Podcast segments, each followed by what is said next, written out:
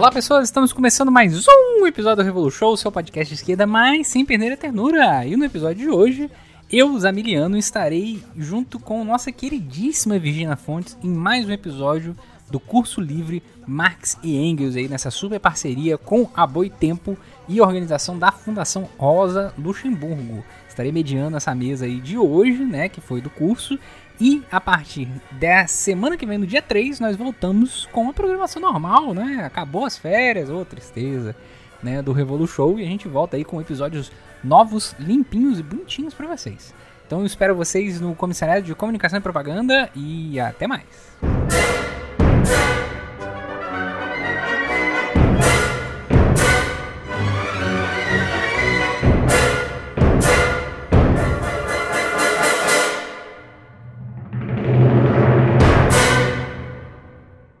Olá, pessoas, né? Para quem me conhece aí do podcast Revolution, queria agradecer ao pessoal da Boitempo por esse convite para poder mediar essa discussão. A, a, gente tem o costume de falar mesa, né? Mas a gente está sem mesa nesse momento. Nós estamos fazendo isso na internet, apesar de eu ter uma mesa aqui na minha casa, mas é, é para fazer a mediação aí dessa discussão tão cara e tão importante que é a criação do marxismo que a Virgínia vai trazer para a gente, né?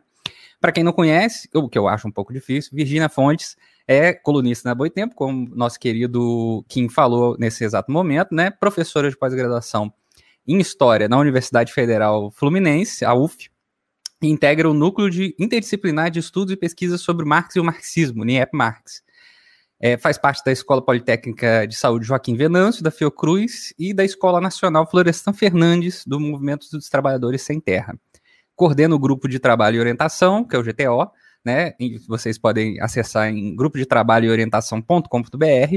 Integra diversos conselhos editoriais pelo país e no exterior e é autora de reflexões impertinentes, história e capitalismo contemporâneo, pela editora Bom Texto em 2005, e de O Brasil e o Capital Imperialismo, Teoria e História, da editora UFRJ, é, feito em 2010.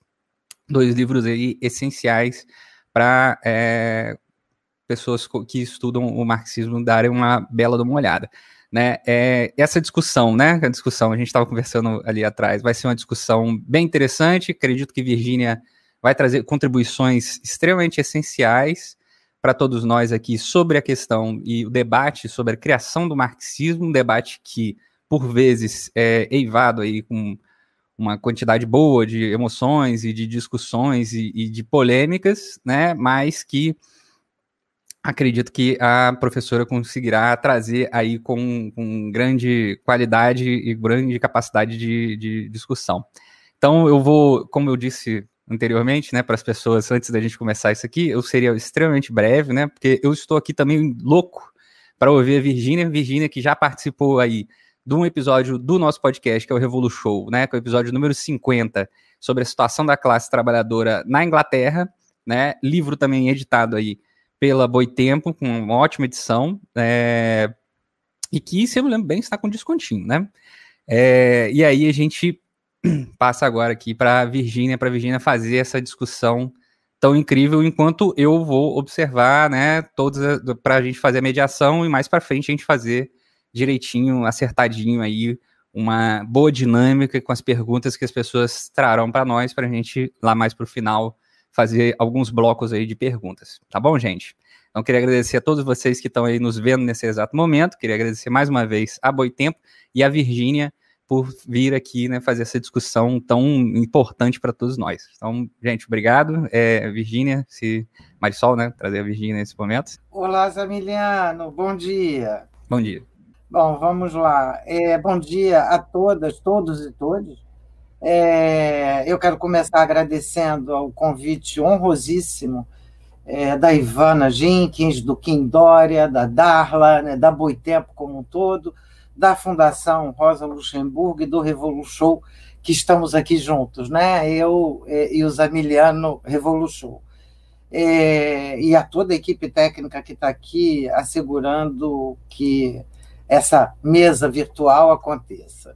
E quero mencionar a companhia de grandes amigos ao longo desse curso, né? José Paulo Neto, Ricardo Antunes, o Ellison, a, a Marília, além da, da mesa de aniversário amanhã, e não podia deixar de começar é, convocando todos a votar bolos em São Paulo, porque é, digamos, é um voto que está imantando, polarizando o país.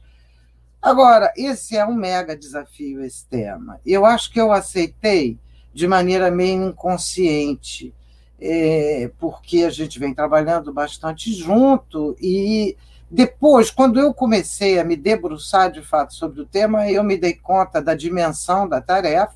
Confesso a vocês que eu estou algo tensa, porque dá, eu não vou conseguir dar conta de todas as questões que essa tarefa é, impõe, e espero não é, aligerar demais o tema, porque são realmente muitas questões. Quando a gente pensa no senso comum o termo a criação do marxismo, é, a gente remete para pelo menos algumas grandes direções. Né? E a primeira delas é a construção sócio-histórica do marxismo, a elaboração mesmo é, do marxismo, que é de Marx e Engels, Engels que nós estamos, estamos comemorando os 200 anos, e, portanto, nessa criação do marxismo, a importância do Engels e o papel dele nessa designação. Mas, é, além disso, é fundamental a própria expressão, a criação do marxismo, é uma expressão polêmica, é uma expressão dos debates no interior do marxismo, debates que começam muito precocemente, começam na vida do Marx e vão continuar até hoje, nesse momento, é, em que eu estou trazendo a polêmica aqui, mas que seguramente novas polêmicas vão se abrir. É, além disso, esses são os temas que eu vou tratar. Mas, além disso, é, faltaria é, ainda pensar as principais categorias e, e o movimento dessas categorias dentro do marxismo, o processo da elaboração dessas categorias e do movimento das categorias. Faltaria ainda pensar os marxismos como criação é, de teoria e criação histórica aberta para avanços, para retrocessos que se ligam tanto ao, ao movimento da sociedade sobre o capital, como as experiências revolucionárias, acertos, desacertos, etc., como se ligam ainda as lutas atualmente em curso. E nós temos debates importantíssimos dentro do marxismo hoje com relação às opressões, em especial racismo, feminismo e questão ambiental, e nós vemos como o marxismo é, é aberto e precisa ser, é, e sem falar dos dilemas e desafios é, do marxismo para a nossa atualidade, né?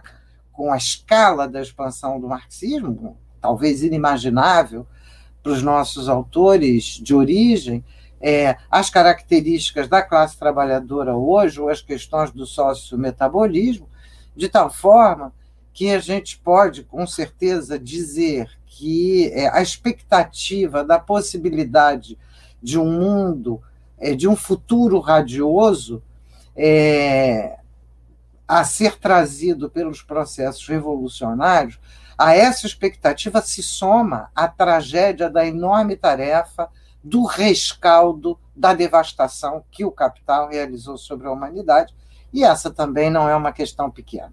Então, reparem, eu não, não, não é à toa que eu fiquei tensa e fiquei pensando se eu devia ter aceito, porque a escala da tarefa é grande demais. Eu vou fazer a estrutura do que eu vou falar está mais ou menos em dois pontos, subdivididos internamente. O primeiro ponto é esse ponto mais amplo da construção sócio-histórica e humana do marxismo, né? Marx e Engels, e a importância do Engels. E o segundo ponto são as algumas polêmicas, eu não vou trazer todas, é impossível, inclusive, é, para a gente pensar junto e debater. Então, é, vamos começar pela, é, por essa construção sócio-histórica e se tem um ponto em que não há nenhuma dúvida, nem nenhuma polêmica, embora tenha polêmicas sobre o próprio Engels, é da atuação fundamental do Engels e da sua contribuição constante, desde os 22 anos de idade até a morte do Marx, e no tempo de vida posterior do Engels, até a sua própria morte, para a elaboração disso que nós conhecemos como marxismo. Então, sobre isso, não há nenhuma polêmica, e mesmo aqueles que mais polemizam com o Engels, é, por várias razões, têm, sabem é, dessa, dessa importância. O, o, marxismo é um enorme trabalho conjunto, em que cada um tem obras próprias, além de obras juntas, e é, um influi sobre o outro de maneira decisiva. Tem muita bibliografia sobre a importância do Engels como filósofo, sobre a importância do Engels como cientista, sobre a importância do Engels como revolucionário, em suma, é, há uma enorme produção demonstrando a importância do Engels é, na construção é, do marxismo. Essa importância sempre foi reconhecida pelo Marx.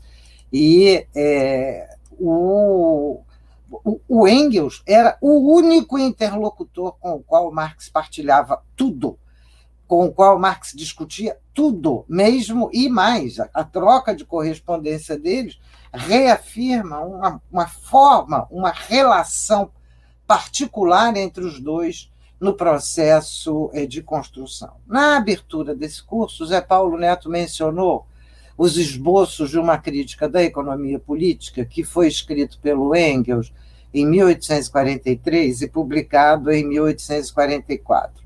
Essa introdução mostra, ao mesmo tempo, a genialidade da percepção do Engels, genialidade que está ligada não apenas à sua formação prévia, mas também a sua experiência direta, concreta, né, é, que depois foi recolhida é, na situação da classe trabalhadora na Inglaterra. Então, mostra, por um lado, essa percepção é, do Engels sobre o papel da economia política, mas também a imensa exigência é, que vai repousar sobre os ombros do Marx e do Engels para trazer essa intuição, para elaborar essa primeira intuição num raciocínio rigoroso, consistente e denso, como que vai isso vai levar a vida inteira deles. Não é? Então eu vou citar um pedacinho é, está logo no começo é, da, dos esboços do Engels. Abre aspas. A economia política surgiu como resultado natural da expansão do comércio como uma fraude, uma ciência inteira do enriquecimento. O século XVIII, o século da Revolução, também revolucionou a economia. Mas, assim como todas as revoluções deste século foram unilaterais e atoladas em antíteses, da mesma forma, a revolução econômica não conseguiu ir além da antítese a nova economia foi apenas meio avanço. Foi obrigada a atrair e a negar as suas próprias premissas, a recorrer ao sofisma e à hipocrisia para encobrir as contradições em que se enredou, para chegar às conclusões é, a que foi conduzida não pelas suas premissas, mas pelo espírito humano do século. A tradução não é boa, é, não tem uma tradução, eu não localizei uma tradução em português. Esse texto está disponível no Marxists.org. Ora, observem que uma série de questões e uma série de tensões sobre o nascimento de uma ciência, sobre a correlação dessa ciência com seu tempo, sobre a questão da economia, sobre qual era o objetivo, sobre a importância dela e a falsificação que ela abria, estão postas de uma maneira quase que imediata, como sensibilidade, intuição imediata. E é, o, o, o trabalho, portanto, da crítica da economia política, começado pelo Engels e trabalhado mais sistematicamente pelo Marx, mas sempre em conjunto, foi um trabalho gigantesco né, de pesquisa, de refino, de estabelecer, assentar pressupostos e categorias fundamentais, algumas já estavam presentes nas obras e na atuação prática anteriores de cada um, né, de um e de outro, mas que nesse momento está, está transformando os nossos dois intelectuais, jovens intelectuais, em comunistas e revolucionários, e não em apenas mais dois pensadores, por mais geniais que eles fossem. O período que vai de 1844 a 1850, esse período que vai do encontro, né, do estabelecimento efetivo da amizade entre o Engels e o Marx, até o período que os dois vão estar novamente na Inglaterra, é, é de trabalho intensíssimo, tanto na elaboração intelectual, quanto na militância social e política, quanto, inclusive, na vida mesma dos contatos entre eles. E o filme O Jovem Marx mostra isso bastante, sem falar da intensa perseguição política contra os dois. O Jean Paulo Neto chamou, traduziu o nome do Engels e é, eu gostei, né? O Frederico dos Anjos é, foi intelectual de primeira linha, militante importantíssimo e um personagem fascinante e atraente né? um homem sensível, aberto para as agruras, para o sofrimento social e para os prazeres mundanos. Né? Nas cartas à irmã dele, ele revela sua paixão pela natureza, pela música, livros, pintura, viagens, esporte, vinho, cerveja e tabaco. É, e isso aí não é uma justificativa, porque todos sabem que eu também sou adepta ao tabaco né? da mesma maneira como o encontro com a Mary Burns e depois que a irlandesa, a operária, e depois a vida conjunta com ela até a morte dela, mostra a riqueza e a, digamos assim, a, a coerência do Engels com relação, entre, com relação àquilo que ele pensa, aquilo que ele faz, como ele vive, apesar da escravidão egípcia de estar é, amarrado à fábrica familiar para conseguir garantir o sustento dele próprio e da família dele e da família do Marx nesse período inglês. Né? Essa sensibilidade dele, que não é uma sensibilidade meramente pedante, intelectual contra as opressões. Lembra muito Gramsci, que reclama dos intelectuais que são capazes de pensar mas não de sentir, e que o intelectual orgânico da classe trabalhadora precisa pensar e sentir, o Engels é esse intelectual que pensa e sente. É, esses autores são Marx e Engels, né, foram execrados durante a vida pelas classes dominantes, continuam a ser. Nós estamos num período proto-fascista e nós estamos assistindo, é, e ainda não temos a finalização das obras completas do do Marx e do Engels, que está sendo, já está bem avançada na atualidade, a gente vai voltar a isso, e essa edição permitirá identificar mais precisamente as características de cada um, contribuições específicas de cada um em diferentes momentos, etc.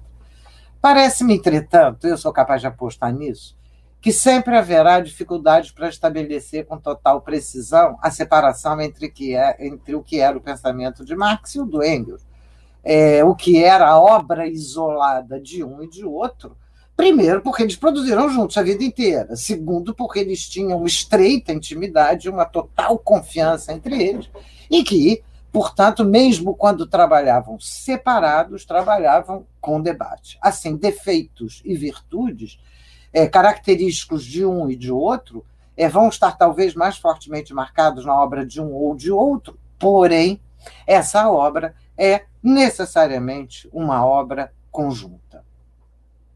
A gente chegou a conversar aqui no backstage que talvez o volume 2 e o volume 3 do Capital devessem ser de autoria comum, Engels, Marx e Engels.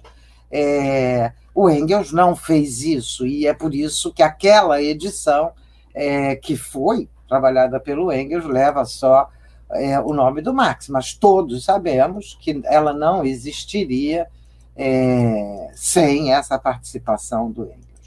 Agora, se a gente pensar em termos mais gerais do que constituem as bases, os fundamentos dessa criação histórica, é, não vai dar tempo de eu abrir esse debate inteiro, mas pelo menos alguns pontinhos. É, o texto mais conhecido e mais divulgado sobre isso é o panfleto, é um panfleto mesmo, é um texto pequenininho, do Lenin, que se chama As Três Fontes e as Três Partes Constitutivas do Marxismo, que foi escrito em 1913 por ocasião do aniversário de 30 anos da morte do Marx. Então, é uma intervenção curtinha, na qual o Lenin apresenta de maneira muito abreviada né, é, o que ele considera os três fundamentos: a filosofia clássica alemã, a economia política inglesa e o socialismo francês. É até interessante porque, na verdade, ele não debate o socialismo francês. A filosofia alemã e a economia política ele discute um pouquinho, mas o socialismo francês não. Ele menciona, sobretudo, a Revolução Francesa e as grandes lutas de classes na França, é, fazendo, digamos, uma referência à Comuna de Paris.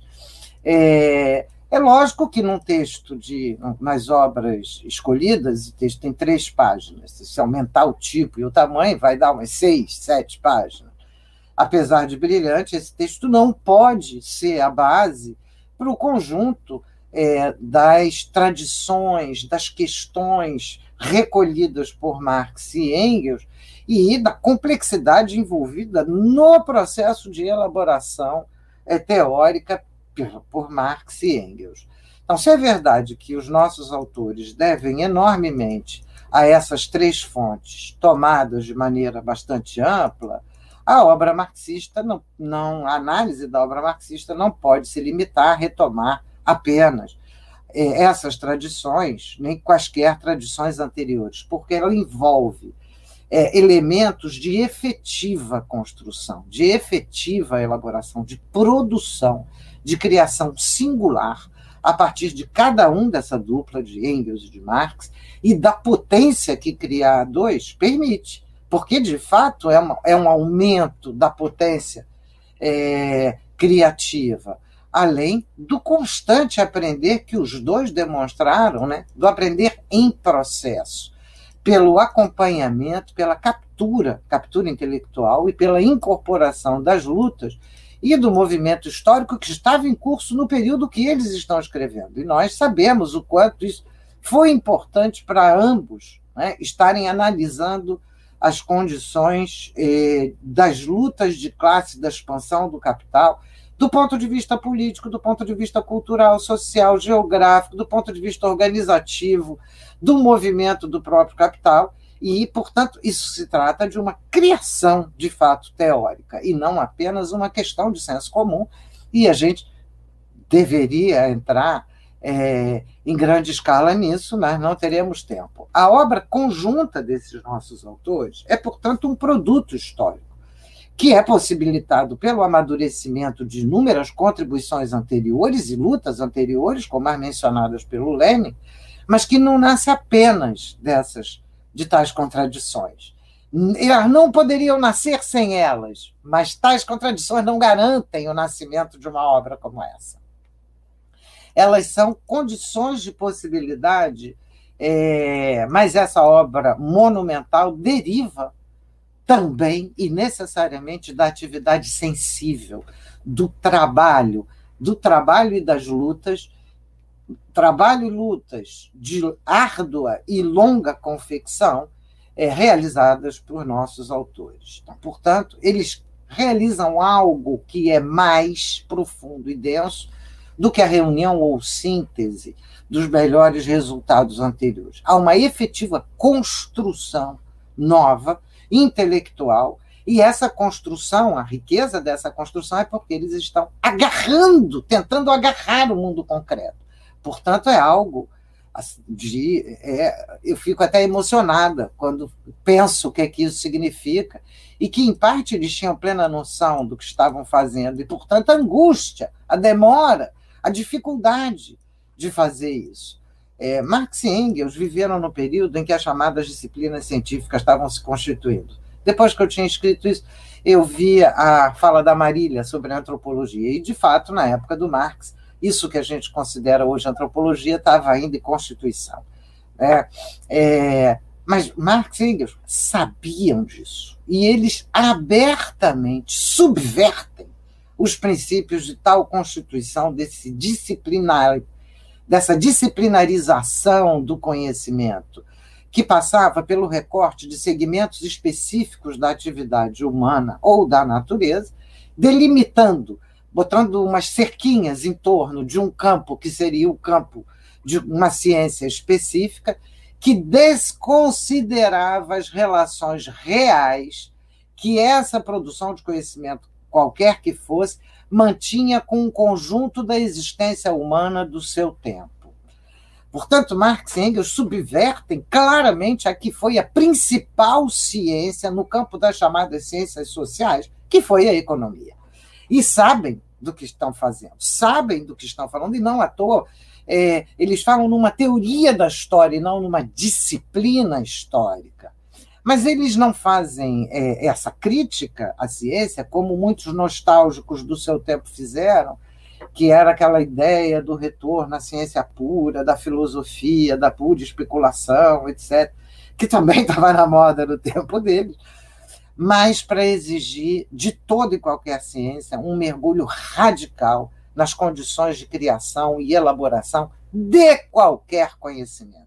E, de alguma forma, é, a obra é, coletiva do Marx e do Engels mostra exatamente é, um novo salto, não apenas cognitivo e epistemológico, como o Lukács vai falar do verdadeiro salto ontológico, mas é, mostram que as condições do conhecimento podem ser per perfeitamente conhecidas pelos produtores dos mais diferentes tipos de conhecimento. Com isso não significa acabar com a especialização. Significa colocar uma exigência que é uma exigência humana no interior de qualquer ciência. A crítica da economia política, a disciplina, que se apresentava então e segue sendo a grande ciência do capital, que acabou sendo modelo para diversas outras ciências, inclusive a história, como mostrou o José Fontana, porque essa história economicista da evolução é, da produção, essa história linearizada, ela é fruto do que o Fontana chama a escola histórica escocesa, ou, nos termos é, do Marx e do Engels, a economia política. Né? É, então, a crítica da economia política atinge não somente os fundamentos dessa suposta ciência, mas devassa o conjunto da vida histórica social que permitiu a emergência da própria ciência política. Então, reparem que é um trabalho que é um trabalho absolutamente fascinante. Né? Eles admitem a inteligência do nascimento da economia política. E tanto Engels quanto Marx vão fazer um tributo a Adam Smith e a Ricardo, por exemplo. Mas desmascaram os seus limites e mostram como rapidamente aquilo que brota como a possibilidade do conhecimento se converte em mera apologia da manutenção do capitalismo. Portanto, é uma exigência formidável, no sentido mesmo da palavra formidável, né? gigantesca, interminável, é, a de penetrar no núcleo dos processos determinantes na e da sociedade capitalista, não apenas para listar esses processos, mas para apresentá-los na sua forma imbricada, na sua correlação íntima e interna, como síntese, como resultado complexo de lutas é, de lutas históricas, como formas de relações sociais concretas, de atividade humana objetiva e subjetiva, de relação sociometabólica necessária com a natureza. Essa empreitada permitirá evidenciar um fundamento necessário para o conjunto das ciências, não importa se sociais ou naturais, ou como brincam alguns, se ciências duras ou ciências moles. Eles mostram que a constituição de conhecimentos para analisar coisas coisifica os seres sociais. Enquanto a suposição inversa de que o formidável, e é formidável mesmo, ato de pensar e sentir, mas de que a suposição de que esse formidável ato seja ele quem move o mundo, deixa de lado o próprio mundo.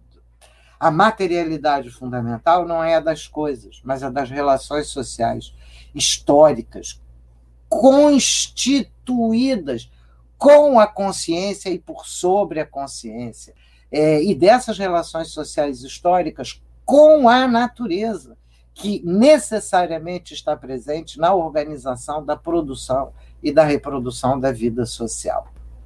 Portanto, que uma disciplina que recorta e separa os seres sociais como coisas ou como uma natureza fixa, rígida, como faz, é que uma disciplina que faz isso se chame economia, é o que precisa ser explicado. Ciências não, não tratam é, da elaboração de uma lei natural definitiva, nem para os processos sociais, nem mesmo para os processos naturais, como mostraram Darwin, como mostra é, vários ramos é, da biologia, da física, da química. É, ciências precisam responder à exigência de aprender processos complexos de transformação, a começar pelo seu lugar, enquanto produção de conhecimento, num tempo histórico, numa sociedade histórica e num lugar de classes? Essa pergunta sobre as ciências permanece fundamental. Se trata de tentar defender aqui uma ciência proletária ou uma ciência capitalista, mas de perceber que numa sociedade imersa na luta de classes, a luta de classes atravessa também a produção das ciências. Em outros termos, a ciência é sempre engajada é, e Marx e Engels o mostram de maneira direta. Se nem todos os que produzem ciência sabem em que sua ciência e sua atividade está engajada, esse não foi o caso do Marx e do Engels. A produção do conhecimento que eles elaboravam evidenciava, e a cada vez de maneira mais ampla e extensa, as formas históricas de sujeição social e a forma terrível dessa sujeição sob o capital. E, portanto, ela só fazia sentido ao apontar para a emancipação social, para a superação do jogo do capital. E tal superação não seria obra apenas do mero jogo intelectivo, por mais genial que ele fosse. Não seria obra dos filósofos, mas daqueles que massivamente produzem e reproduzem as condições da existência humana nesse sócio-metabolismo com a natureza. Portanto, se afastam, se afastam, e não só se afastam, mas criticam acidamente uma ciência, uma filosofia que se limitava a conhecer o mundo tal como ele é ou tal como ele se apresenta. Mas atenção, eles sabiam que o mundo é e sabiam que o mundo se apresenta e que no mesmo movimento era preciso agarrar a aparência e a essência. E a essência está sempre constituída de relações tensas e contraditórias das determinações sociais efetivas. É, também criticaram duramente aqueles para quem o mundo poderia ser reduzido à formidável capacidade de abstração, de ideação, de intelecção, quer eles fossem idealistas ou materialistas, né? porque tem materialistas idealizadores, como a crítica Feuerbach mostra. Mas jamais desprezaram a ideação e a abstração. E tinham plena consciência de que os seres sociais pensam, são sujeitos, transformam o mundo na sua relação com a natureza e na sua relação entre si, entre os seres sociais. E que essa relação também os transforma reflexivamente. E esses processos vão incorporam as singularidades, mas vão muito além delas. É, o processo histórico é o movimento das grandes massas humanas, dos embates, até aqui, pelo menos, dos embates e das lutas de classes sociais, resultantes de longos e dolorosos processos. Reparem, é uma tarefa, realmente, é uma tarefa hercúlea o que esses autores realizaram. Consolidam uma plataforma de pensamento que, na verdade, exige permanentemente explicar o mundo social. E a própria produção de conhecimento que este mundo social realiza, tal como ele evolve, tal como ele se processa, tal como ele se expande, ou se contrai, como se modifica e como os seres sociais que o transformam se autotransformam nesse processo e abrem ou fecham possibilidades é, de novas experiências históricas. Nada mais distante, portanto, de um conhecimento acabado, de uma ciência congelada ou enrijecida, é, válida para todo o sempre. Trata-se da crítica de uma ciência voltada para a perpetuação do capital, e a crítica da ciência voltada para a perpetuação do capital é a crítica do capital como um todo. E é necessário pensar a crítica do capital como relações sociais, depois, se der tempo, eu volto a esse tema das relações sociais, porque eu tinha pensado em dar alguns exemplos, mas eu acho que vai tomar muito tempo. Então, a plena validade do marxismo nos dias atuais não decorre, portanto, da mera aplicação, como se fosse uma injeção, de conceitos, mas exige a mediação da análise crítica das condições de produção e reprodução da vida social. Exige responder às questões que eles se formularam e genialmente ofereceram às gerações é, sucessivas, as entranhas dessa elaboração, mais do que isso, ofereceram as categorias que permitem agarrá-las, exigir essa, é, as exigências que permitem agarrá-las. É, no contexto atual de uma centralização e concentração grotescas de capital, da devastação de sedes sociais, porque é isso que nós estamos assistindo ainda potencializada pela pandemia, mas da devastação de sedes sociais e do, do ambiente, da natureza, essa teoria é um ponto de partida inescapável, fundamental, mas não resolve todos os nossos problemas. Ela não pode ser só o ponto de chegada. O que ela coloca como questão é o engajamento permanente na própria produção de conhecimento. Bom, chegamos, eu estou mais ou menos na metade do meu tempo, chegamos no, nas polêmicas. Então, para entrar nas polêmicas, é, vamos começar assim limpando um pouco o terreno e definindo alguns termos muito rapidinho. É, porque a gente usa muito corriqueiramente marxista, marxismo e marxiano. Qual é a diferença entre isso? É, os termos marxista e marxismo nascem ainda no século XIX, eu vou voltar a isso, e, é, na verdade, hoje indicam uma enorme variedade de produções, é, não apenas que inclui, incorpora toda a produção e a militância do Marx e do Engels, mas vai além disso, incorpora todos aqueles que, de alguma maneira, é, se reclamam do marxismo a vários títulos, assim como incorpora experiências políticas é, de variados tipos e tendências. Portanto, o marxismo, marxismo e marxista hoje é um termo extenso, a tal ponto que eu, e mesmo lá no NIEP, muitos achamos que talvez seja mais conveniente pensar marxismos, é mais preciso.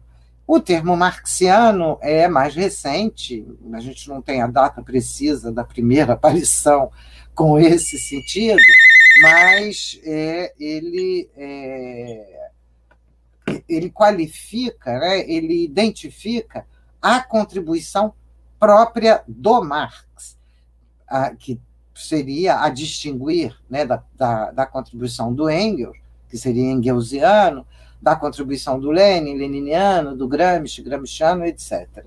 Portanto, remeteria a Marx.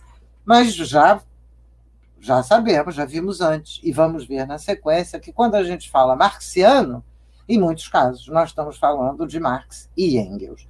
É, em outros casos, não.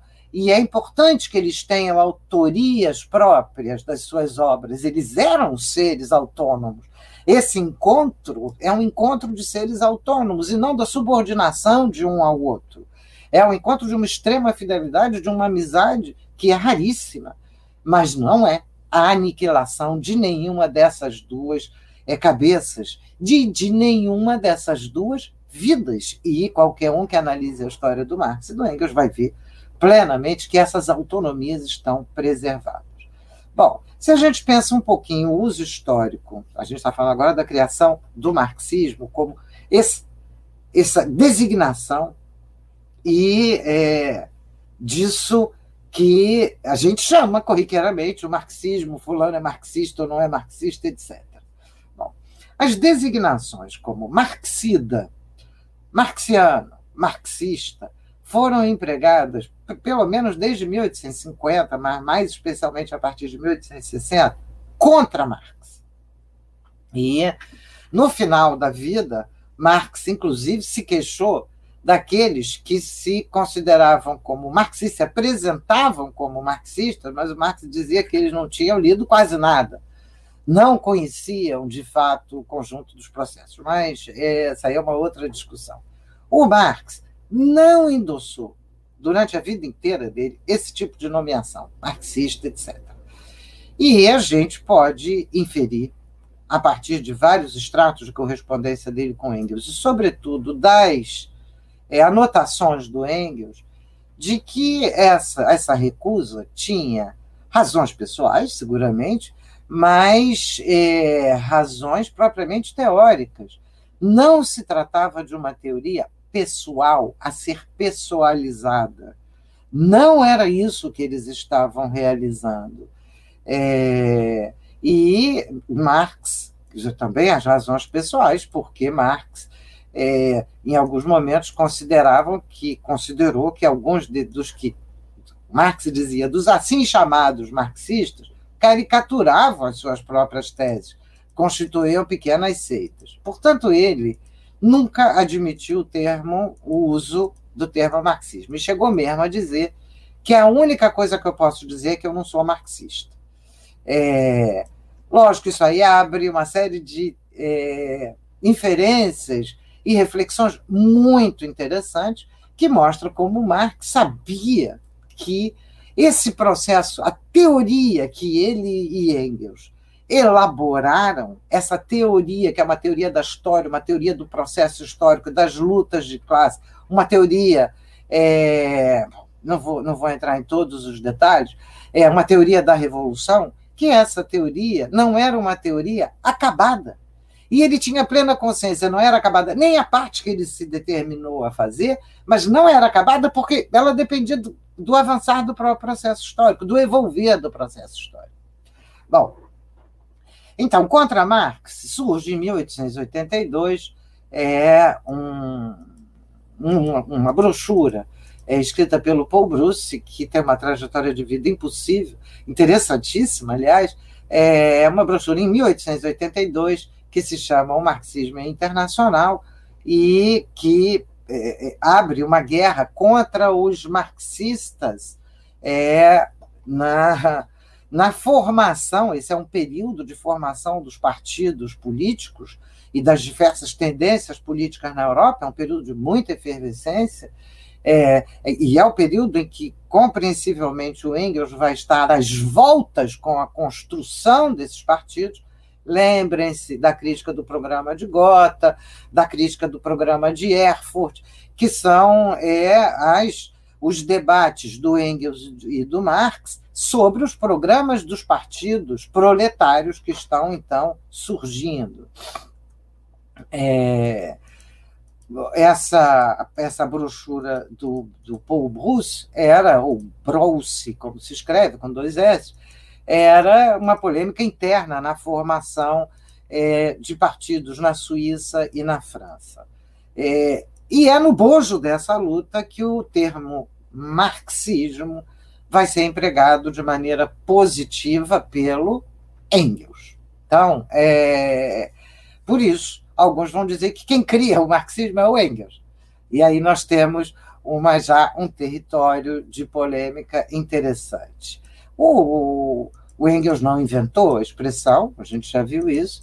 O que ele fez foi, de alguma maneira, admitir essa expressão e, portanto, avalizar a expressão.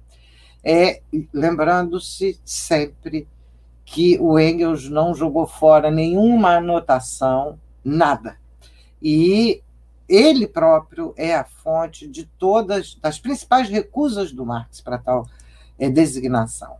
É no, é, é no âmbito do terreno da luta política que o Engels admite a denominação do corpus teórico elaborado por ele, Marx, como marxismo, atribuindo a Marx o papel fundamental.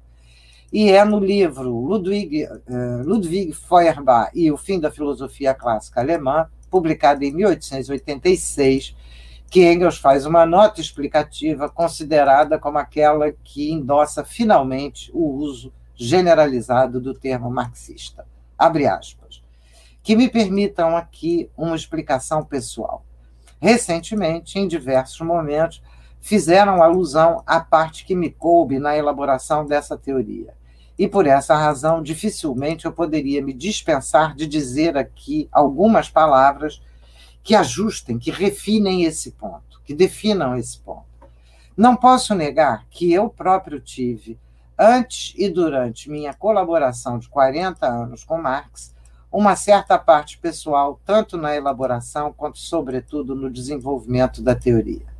Mas a maior parte das ideias diretrizes fundamentais, particularmente no domínio econômico e histórico, e especialmente sua formulação definitiva, rigorosa, são de Marx.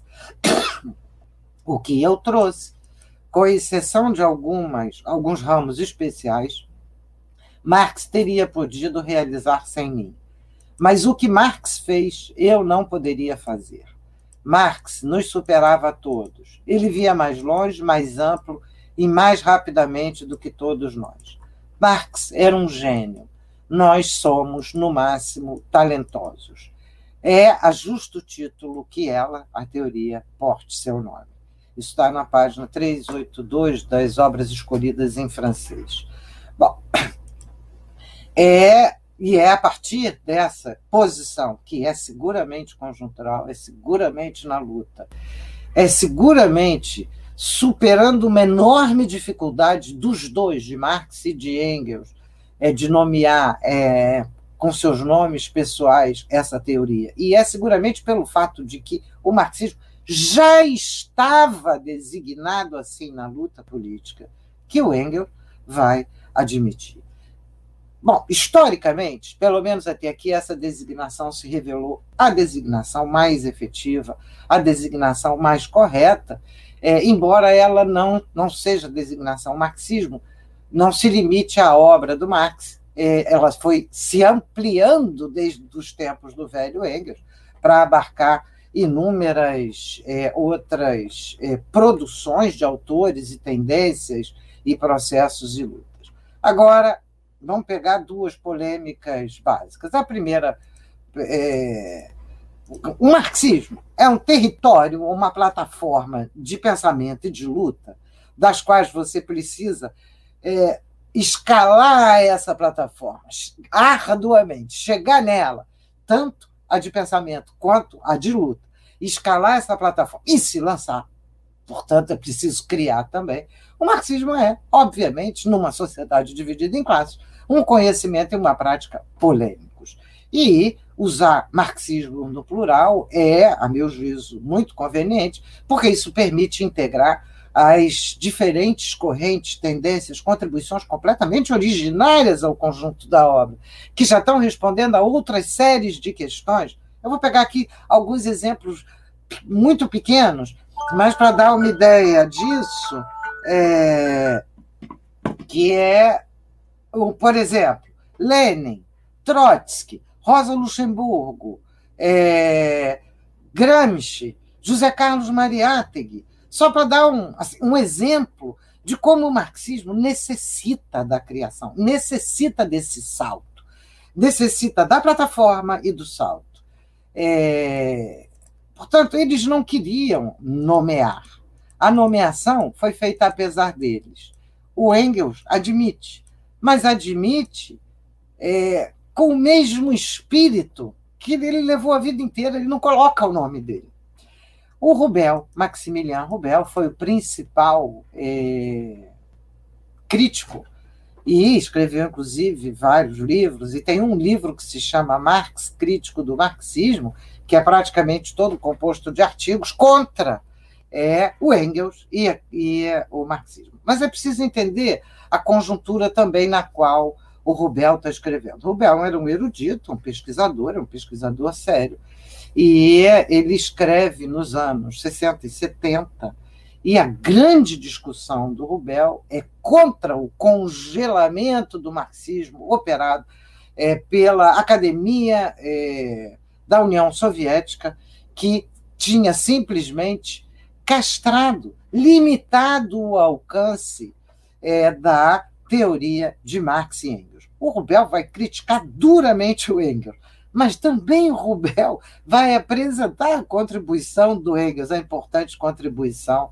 do Engels. Então, o Rubel diz praticamente textualmente que ah, o endosso do Engels ao termo marxismo, realizado por razões políticas conjunturais, levava, levou à construção de uma mitologia em torno do Marx e que isso era uma traição da teoria social, histórica e revolucionária elaborada por ele, Marx, e por Engels. Essa criação, a suposição de um marxismo com um corpus fechado, teria favorecido a disseminação de um marxismo eh, oficial em curso sob o stalinismo. Eu não vou entrar em detalhes. O, o, o Rubel, é, ele não é um, um leviano. Ele está na luta. O que é interessante ver, eu não concordo, eu recomendo a leitura. Eu não concordo exatamente com o Rubel, porque eh, me parece que o Rubel acaba realizando o mesmo procedimento que ele critica. Isso é, em vez de analisar as condições histórico-concretas pelas quais a União Soviética criou o marxismo oficial, ele conjunturalmente, legitimamente, ele está numa luta legítima e importante, mas ele conjunturalmente vai atribuir ao Engels é, a razão da derivação posterior. Portanto, tem aí um problema, o que não retira a importância do comentário que o Rubel está fazendo. Então, se eu posso discordar dele é, na sua exasperação, né, no, no, nível da sua exasperação, isso não significa que ele não traga um problema importante. O, o segundo, é, o segundo ponto, gente, tem muitos pontos dessa polêmica. É, eu vou pegar mais dois pontinhos, vou tentar ser super breve. Então, o primeiro é, por exemplo, um livro que eu conheci bem, do Georges Labica, ou Labica, é, um filósofo francês que publicou em 1987 na França, e a tradução brasileira saiu pela Zahar em 1990, um livro sobre as teses sobre Feuerbach do Marx, que, é, vocês sabem, as teses são aforismos, são um negócio mínimo. Né? E o Labicar, apoiado na MEV, que é a segunda tentativa da edição das obras completas das obras do Marx Engels, porque a MEV não é nem se propôs a ser completa, né? É obras é do Marx e Engels. Se der tempo, depois eu volto um pouquinho para a história dessa publicação, que é outra complicação. É, apoiado na MEV, que já é a segunda geração é, dessas publicações, é, ele compara o texto original, o rascunho do Marx, das teses sobre Feuerbach, que foram publicadas pela primeira vez pelo Engels, novamente, no mesmo livro, em 1888, da eh, Ludwig Feuerbach e o, fim, e, e o fim da filosofia clássica alemã. Então, o, e ele compara as duas e identifica uma série de interferências do Engels no texto. É, é bastante interessante, o debate é bastante longo, a maior parte dessas interferências no texto. É, o Labicar considera que são interferências para esclarecer, corrigir é, alguns erros de gramática ou favorecer o texto, mas em duas ou três passagens, é, talvez um pouco mais, três ou quatro passagens, é, o, o Labicar menciona que tem uma interferência diretamente política no texto. Então, vale um pouco conhecer, porque esses são os debates de duas cabeças pensantes, e não de apenas uma cabeça pensante. E o próprio Labicar vai identificar a questão da conjuntura política extremamente é, importante que o Engels estava vivendo já no final da sua vida, como um elemento fundamental para essas, é, essas características. O Engels não era um erudito se debruçando sobre as obras do Marx. O Engels tinha sido a vida inteira coautor com Marx. E, portanto, não se pode esperar que o Engels fosse um, uma pessoa descolada dessa obra. Apesar disso, o Engels foi excessivamente, até para alguns, fiel à obra do Marx, no Capital, por exemplo. E essa é a maior das polêmicas, afinal de contas, de quem é o Capital. Quem escreveu o Capital, uh, se Marx, se Engels, se, se o Capital é do Marx, etc. É, o, relembrando muito rapidinho, somente o livro 1 um foi redigido e revisto para publicação por Marx, e que fez seguidos ajustes nesse livro. Os demais volumes ficaram sob a forma de rascunhos, se eu não me engano, em torno de 900 páginas manuscritas, é, que não seguiam nenhuma ordem contínua, não era um manuscrito já elaborado como um todo, mas algumas partes estavam bastante elaboradas e outras é uma série de fragmentos. É, o Engels, com a morte do Marx, é, alguns chegaram a supor que não existiriam volume 2 e 3, que era bravata do Marx e do Engels, etc, etc. E, novamente, assim, é por razões, pelas razões da vida inteira deles, por razões teóricas e razões de luta sociopolítica, que o Engels vai se dedicar à publicação, à finalização e publicação do volume, dos dois volumes é, restantes é, do Capital. É, o, é uma tarefa. O, o Engels foi, inclusive, acusado de é, de estar de, de tá contaminado pela doença dos copistas, de não ter interferido suficientemente no capital para resolver alguns dos problemas que perduravam no capital, é, que ele foi excessivamente obediente a Marx, ou ao contrário, que o Engels teria inventado um capital diferente do Marx. Bom, essa polêmica não é uma polêmica, não me parece que ela tenha uma solução. É possível que, com os estudos das obras, né, das anotações de um ou de outro, como eu já falei antes, permitam é, identificar perfeitamente o que é de um de cada data, e, e é isso que, que a Mega 2 vem fazendo. Né? É uma edição filológica, é uma edição crítica e uma edição filológica, mas crítica não no sentido de fazer a crítica da economia política, mas no sentido da crítica histórica, que é a identificação precisa de cada fragmento, a datação, a autenticidade, em suma, é uma subdisciplina da história é, que é pouco conhecida até de muitos historiadores que desconhecem os documentos, a importância de alguns de passar os documentos sobre crítica, mas é dessa forma que vem sendo feita e não como a consolidação é, de uma é, de uma vertente política. Ela está sendo publicada como a íntegra da obra de, dos escritos de Engels e de Marx. Bom, há muitas. Essa polêmica não está concluída, não será concluída, mas eu vou concluir é, a minha exposição vou começar a conclusão da minha exposição, pela citação de um trechinho do Michael, o Michael Kratky, é, que foi publicada na Verinotio em 2015, e que se intitula O Problema Marx e Engels. Por que Engels não fa falseou o capital?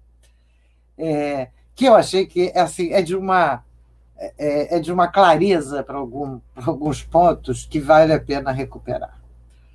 Ao realizar, agora abre aspas, é o Kretsky, ao realizar modificações nos livros 2 e 3 do Capital, teria Engels distorcido severamente o sentido pretendido do texto?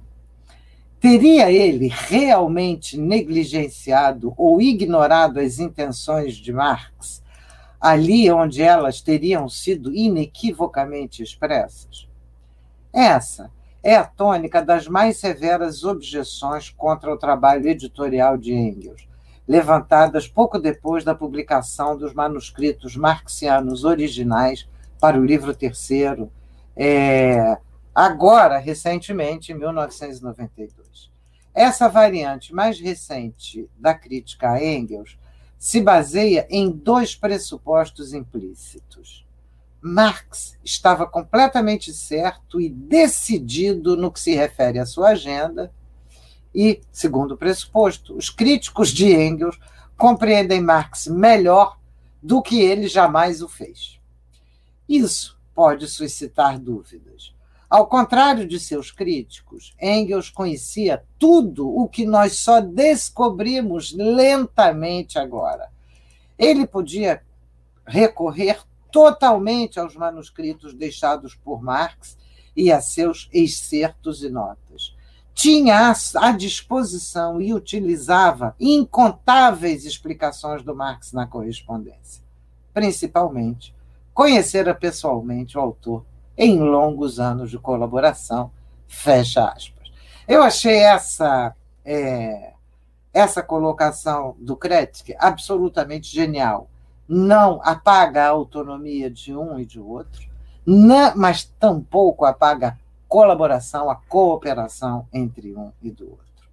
Bom, para finalizar, finalizar mesmo, a criação do marxismo se liga a um tempo e a um modo de produção. É, categoria que vem dos nossos autores, que é uma forma social histórica de ser. É uma dinâmica histórica própria, que tem uma dimensão própria e tem lutas de classes com características próprias. Então, ela se liga a esse tempo, esse modo de produção, e a uma amizade extraordinária entre dois grandíssimos intelectuais e militantes. Se Engels está certo, e Marx foi o fio condutor, e eu acredito que Engels esteja certo, não haveria Marx sem Engels. Tampouco haveria, não esse Marx que a gente conhece, tampouco haveria esse Engels que a gente conhece sem Marx. Haveria provavelmente um Engels e um Marx, é, brilhantes pensadores. É, mas isso que nós conhecemos resulta desse encontro. Essa plataforma de pensamentos, e aí eu faço minha saudação ao Mário Dwyer, que foi a partir dele que essa imagem, é, que eu conheci essa imagem, é, ela não se limita a seus autores originais, mas ela precisa enormemente deles. Eles são os gigantes que nós precisamos escalar para poder nos lançar dessa plataforma. É, são os balizadores dessas exigências formidáveis frente às quais eles se encontraram, com as quais eles se defrontaram e as quais eles nos legaram. E também exigência da de perseguir, de continuar a elaboração e a apreensão do mundo na contramão das tendências e modas permanentemente requentadas pelo capital e pelo capitalismo, a cada dia de maneira mais grave, tentando, inclusive, fazer com que a sociedade apague da sua cabeça a presença do mundo real. Isso é algo que está presente nas nossas vidas, desde o pós-modernismo e agora com o famoso mundo do pós-verdade. Mas nós vivemos no mundo real do sócio-metabolismo entre seres sociais e natureza e de um capitalismo devastador. Portanto, nós temos e podemos comemorar nesses 200 anos do Engels esses dois militantes ativos, essas duas cabeças pensantes e comemorar também as diferenças entre eles, pois essas diferenças entregam, integram plenamente o marxismo do Engels e Marx e os marxismos que existem e que precisam e aqueles que precisam ainda brotar. Obrigada. Muito bom. É, assim, a intervenção que você traz é muito boa, Virginia. Assim, é, eu consegui fazer aqui um catado de algumas perguntas. É, e aí a gente pode ver como é que a gente vai é, fazer isso. Até o presente momento, nós temos aqui sete perguntas, né? É, tem uma oitava pergunta, mas acredito que ela, enfim, a gente pode fazer uma avaliação se ela cabe ou não para discussão.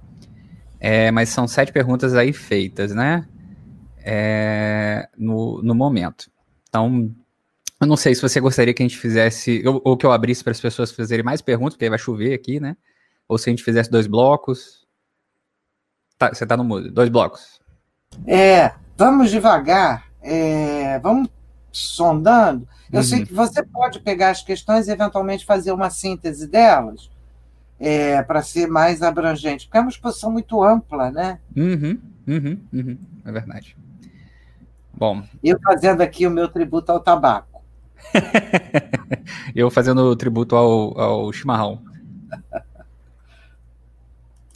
Bom, é, o, vou começar com, com uma da, das questões que estão colocadas aqui. Assim, é, aqui. Então, o, Ricardo o Ricardo Campos é, faz a seguinte questão, né?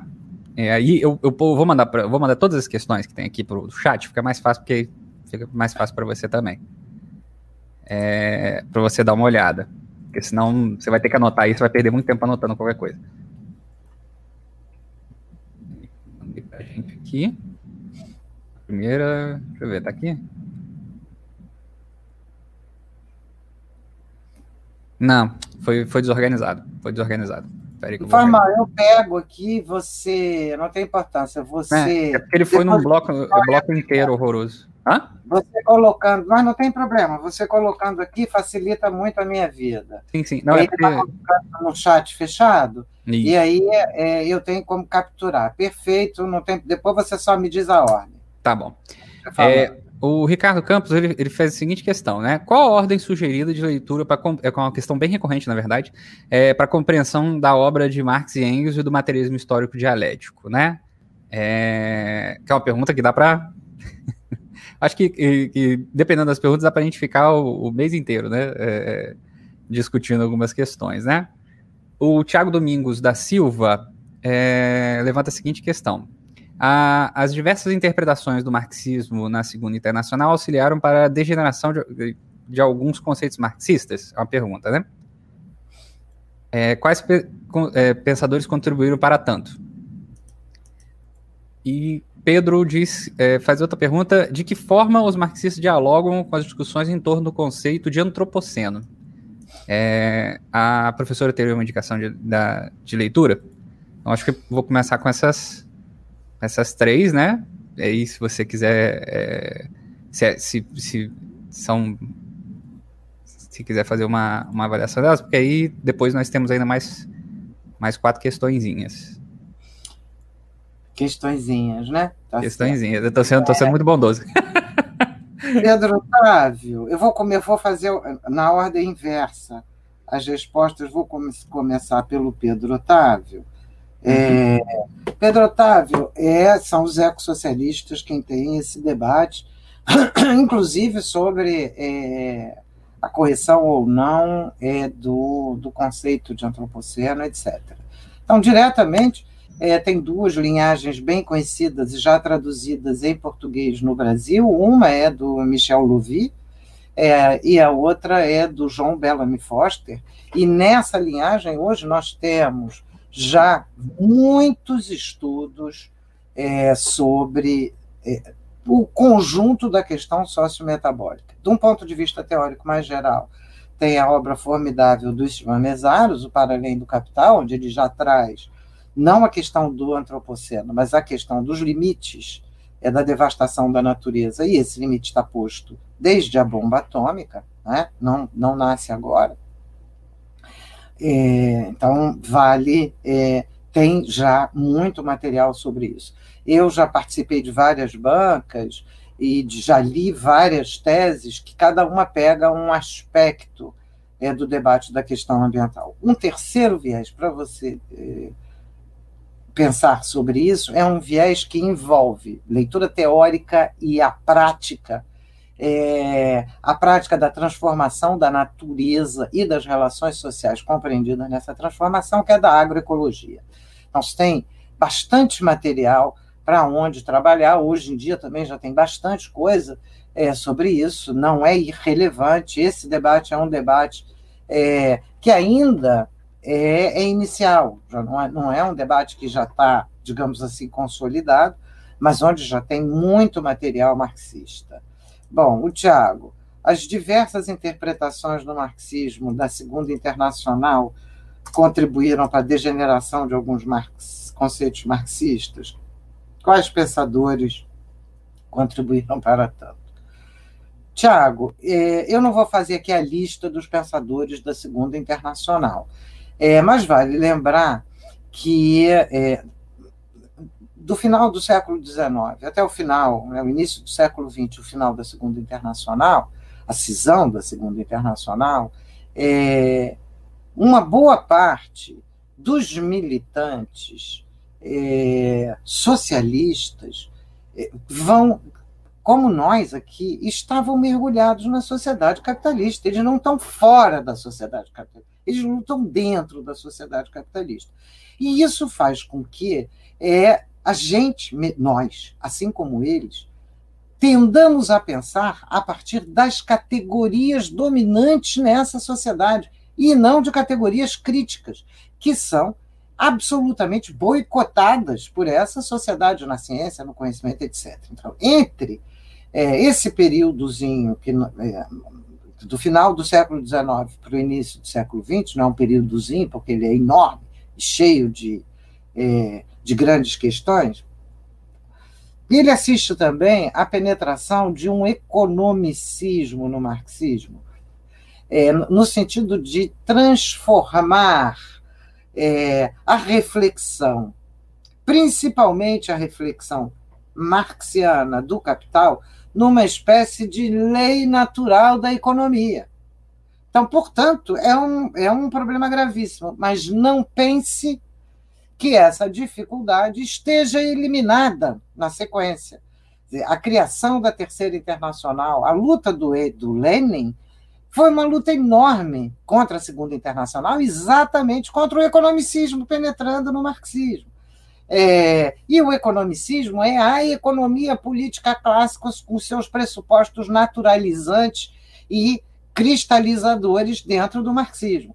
Mas não pensem que a Revolução Russa também resolveu o problema. Esse problema só poderá ser solucionado concreta e historicamente pela superação do capital. E nós não vivemos num período de superação do capital. Então, portanto, diversas modalidades eh, de eh, formas dominantes do pensamento burguês adentram o marxismo. E adentram o marxismo legitimamente na forma de debate e que isso é fundamental. Como lembrou o Gramsci, é, se na guerra a gente precisa e deve escolher a parte, o ponto mais fraco do inimigo, na luta teórica a gente tem que se defrontar com o ponto mais forte do inimigo e não com o ponto mais fraco.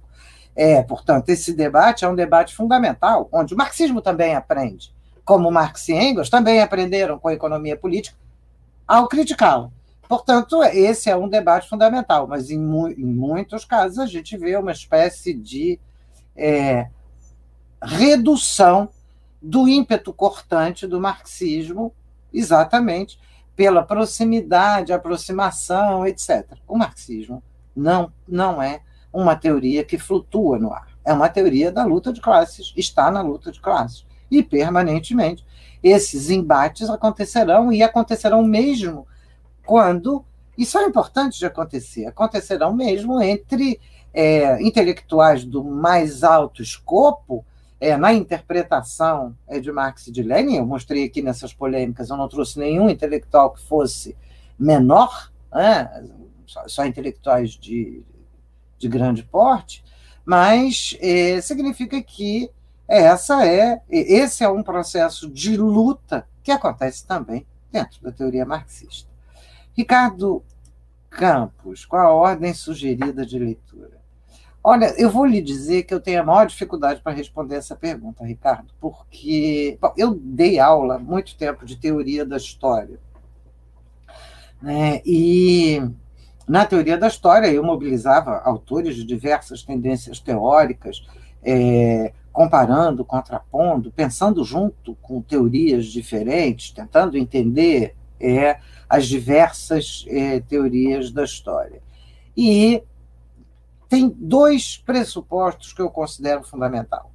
Em primeiro lugar, é o, o ânimo de quem vai começar a leitura. Essa é fundamental.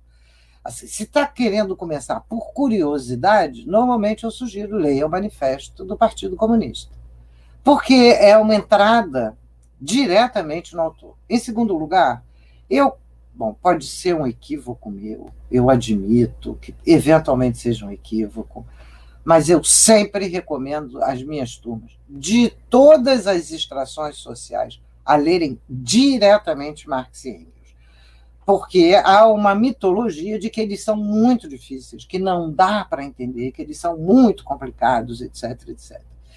E eu acho que é muito importante que as pessoas se deem conta, na prática, de que eles têm. Um, gente, eles têm uma obra gigantesca.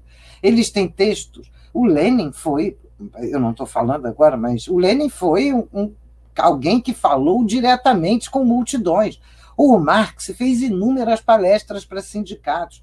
O Engels é conhecido como um grande divulgador. Então, portanto, a leitura direta deles, mesmo se envolve dificuldades, isso é, se envolve aprender a escalar a montanha, é sempre um aprendizado extraordinário de escalar a montanha e de enfrentar é uma porção de dificuldades que a gente tem. Esse, é, esse meu procedimento metodológico já. Bom, por um lado, as turmas gostam, gostam da leitura. E depois entram em desespero, porque, como elas gostam muito da leitura, elas acham que já estão prontas para fazer trabalhos sobre e a partir. Eles começaram a subir a, a, a plataforma, né? começaram a escalar, mas acham que já estão prontos. Então, gera algum sofrimento. Todo conhecimento toda prática, toda atividade humana envolve dispêndio de energia, envolve dispêndio de força vital. Lógico, pode envolver também, envolve também, um ganho extraordinário para o próprio ser. Portanto, a leitura direta de Marx e Engels, a meu juízo, é fundamental. Eu não tenho uma prioridade. Quando uma pessoa quer ir um pouquinho mais além, por exemplo, já quer pegar o capital, eu normalmente recomendo que faça essa leitura em grupo e que, eventualmente, é, convide alguém que já leu é, para dar uma visão geral. Hoje nós temos cursos é, de Marx de excelente qualidade, muitos deles já disponíveis na internet. Eu lembro que o NIEP Marx promove eventos anuais, e nesses eventos anuais nós temos palestras formidáveis sobre Marx e o marxismo, e que muitos dos professores do NIEP Marx dão cursos sobre o capital, livro 1, livro 2, livro 3. É, então, é possível hoje assistir vídeos, agora mesmo, durante a pandemia, a Marina, uma companheira querida, está fazendo um curso sobre o capital. Então, tem muitas formas de acesso em que você pode temperar a leitura com essas, hoje, com esses vídeos que vão, espero, né, vão permanecer é, nas plataformas. Portanto, não tem. Assim, não, adianta fazer uma sugestão que seja uma sugestão erudita, é, a partir de algum critério erudito, para o acesso a Marx e Engels. Ela, ela deve ser a partir da curiosidade do próprio leitor e das necessidades que ele está sentindo na luta. Na dúvida, comecem pelo Manifesto do Partido Comunista. É um texto feito para ser difundido é, em grande escala. É, mais adiante, não deixem de ler o Capital. No meio tempo, peguem o conjunto das obras políticas do Marx, lembrando né, aquela trilogia, a famosa trilogia chamada trilogia francesa ou trilogia histórica. Lembrem-se que a leitura de Marx, essa é uma outra dica, é uma leitura de tipo diferente da leitura de romance. É uma leitura que vai te obrigar a pensar, o que é, para alguns, uma novidade, e acaba sendo um sofrimento no começo. Então, tem alguns macetinhos básicos que ajudam a leitura de qualquer texto, em especial do Marx. Anotem a leitura, comentem as dificuldades da leitura, façam ao mesmo tempo um pequeno resumo, um roteiro do que foi lido, e ao lado desse roteiro façam comentários. Isso se chama fichar, tecnicamente, e no, no, no sentido do Marx, isso se chama glosar um texto. Ao mesmo tempo, a gente vai estar apreendendo melhor o texto, descobrindo as coisas que a gente não conhece do texto e, portanto, tenta fazer pesquisas paralelas para esse texto. E o que é mais interessante, debatendo com o texto. Isso é essa experiência do aprendizado da leitura, que realmente eu só tive assim, como aprendizado da leitura glosada com a leitura do Capital é alguma coisa que é extraordinária. Assim, tem textos do Marx e Engels, assim, isso é uma certa brincadeira, mas é também verdade, em que eu passo três anos ou quatro anos sem pegá-lo para ler, e quando eu leio, ele me aparece como novo. Porque ele coloca questões. Eu, eu tinha procurado, eu tinha lido aquele texto à luz da, de 12 ou 13 itens de pesquisa. E quando eu volto ali, nós estamos imersos em outras questões, e essas outras questões vão permitir que eu elabore novas saídas a partir dessa glosa, desse debate é, com o autor. Mas eu acho que é isso. Eu não tenho um roteiro fechado é, de proposta para o Marx, não. Muito bom. É bom, é bom assim que você foi falando e foi me lembrando de algumas coisas pró própria, é, minha própria é, trajetória ao longo desses anos, né? Assim, com, com essa, é, é porque é, eu, eu sou formado em serviço social, né? Sou de serviço social, a senhora conhece né, a, a escola de serviço social aí da própria UF, o pessoal da própria UFRJ, do Zé Paulo mesmo, né? Óbvio. É, então a gente acaba tendo uma, uma apreensão do Marx e do marxismo que não é comum na universidade, né? É muito, muito fora dessa, desse, desse, desse ciclo, né? Eu tive aula com o Rodrigo Castelo Branco, né? Tive aula com outros, é, que agora é professor da Unirio, né? É, e ele falava exatamente o mesmo que você, né? Deve falar até hoje, né, Rodrigo? Que é, gente, olha, se tiver a oportunidade de, de ler primeiro a fonte primária, vai na fonte primária, né? Terceiro, ainda tem a questão da interpretação da própria pessoa sobre a determinada questão, etc. E aí eu lembro de, do Zé Paulo já falando isso, né? É, também falando, olha, quando eu comecei a ler a ideologia alemã, eu li um autor X e eu achei que eu tinha entendido a ideologia alemã. E aí depois eu li de novo, eu, aí li outro autor, e aí eu olhei e falei assim, eu não entendi a ideologia alemã. isso ele já nos 50 anos, né? É, e aí depois ele leu outra vez e falou: Não, agora eu, eu entendi a ideologia alemã. E aí vem o um novo autor, discute outra questão e fala assim: tá bom, eu não entendi. então fica nesse, nesse vai e volta, né, de, de, discussões. Eu recentemente li sobre a questão da habitação, que é do Engels, fantástico, recomendo a todos.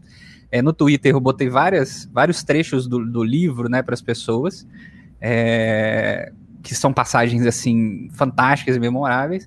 E eu lendo o texto novo, né? É, de novo, lembro que eu li ele no final da faculdade em 2010. E aí, ah, vou revisitar o texto hoje. Eu, eu li ele e falei assim, cara, isso é outro texto. né? Em 2010 eu estava pensando outra coisa, né? Eu tava com outra questão, senti uma outra visão em relação a ele. Então, é, realmente sempre tem esse movimento, né? E essa pergunta, Virginia, que é uma, é uma pergunta que provavelmente você deve ouvir sempre em sala de aula, eu começo por onde? Por onde é que eu vou? A gente no Revolution, a gente sempre ouve isso, né? Sempre tem essa pergunta e a gente fica assim, putz, como é que eu vou? A gente nunca conseguiu meio que dar uma direcionada e eu, e eu acho que, que é muito acertada essa questão de, de, de, pela curiosidade, a gente começar com o manifesto, né? É o texto basicão ali, né? O texto mais é, inicial e, e, e interessante para ser lido e sempre prestar muita atenção nos próprios prefácios do próprio Engels, do próprio Marx, né, que eles fazem uma isso é muito importante. Às vezes a pessoa ela faz uma leitura desses textos e aí passa direto o prefácio, né? Já vai direto, já vai direto pro texto, né? E não volta no prefácio ou não vai no prefácio depois vai no texto, né? E é sempre importante fazer essa, essa leitura prefacial porque eles estão repensando várias questões é, ali e apontando alguns problemas que eles vão vendo ao longo dos anos em relação às interpretações das pessoas, né? E etc. Né? O Ma próprio Marx, no fim da vida dele, né? Saiu um, um livro recente agora que é Marx Tardia via Rússia, né? Que na época da faculdade eu já tinha lido os textos do, do Marx para Vera Zaslich. É, ele mesmo faz esse movimento, né? Tenta fazer uma primeira carta, e aí ele tenta, olha, só, meu prefácio lá do Capital tá falando que eu tô fazendo uma avaliação na Inglaterra, então toma cuidado com algumas, algumas questões. Então, assim, não dá para se aplicar o que eu tô falando aqui na Rússia, né? A Rússia é a Rússia, a Inglaterra é a Inglaterra. Vamos lembrar dessas. Tem gente que passa direto, né? E acha que é, é um, é um blocão fechado que dá para caber qualquer coisinha, né? É, de uma vez. Então, é, assim, é, é um, é um é um, um, grande trabalho esse, né? E a dica que você dá, que é essa dica de realmente fazer essa leitura, fazer o fichamento, fazer anotação. Às vezes a gente, quando está fazendo essa anotação, a gente tem vergonha de escrever no livro assim, não entendi. Botar uma interrogação, sabe? Tipo, o que, que é isso aqui? e depois discutir. A Marina, né, que você falou, ela terminou esse curso, né, que é, para quem quiser ver no YouTube, é Lendo o Capital, né? Ela já finalizou, provavelmente vai sair em, em outro formato também mais para frente. E aí recomendo muito que as pessoas deem uma olhada lá, né? Quando estava rolando esse curso, assim, Marina sempre fazendo uma discussão extremamente didática, muito muito boa, né? Diretamente sobre o capital, porque é isso, assim, ler o capital sozinho é uma coisa, né? Ler o capital em conjunto é outra coisa, né? Ler o capital vendo uma discussão acontecendo é, são outros 500 né? É, eu sempre acabo recomendando também para as pessoas darem uma olhada no, no, primeiro, no primeiro volume do, do, do curso livro Marx Engels aqui, da, da Boitempo, que tem em vídeo e tem um livrinho também, né? É um livrinho muito bom, aliás. É, acho que estava 15 reais, se eu me lembro da última vez, assim. M muito bom o, o livro com as discussões que estão sendo feitas ali, né? Enfim. É, podemos passar para esse segundo momento agora? Eu vou. Fazer só um comentário. Ah, sim. É, você estava falando aí, é, realmente, os cursos de serviço social foram um núcleo de preservação fundamental é, do debate e do pensamento do Marx e Engels, José Paulo Neto e Carlos Nelson Coutinho têm um papel importantíssimo nisso, é, além dos cursos da Boitempo, dentre os quais esse aqui, né? É, que eu não falei para não ser rebarbativa, mas evidentemente.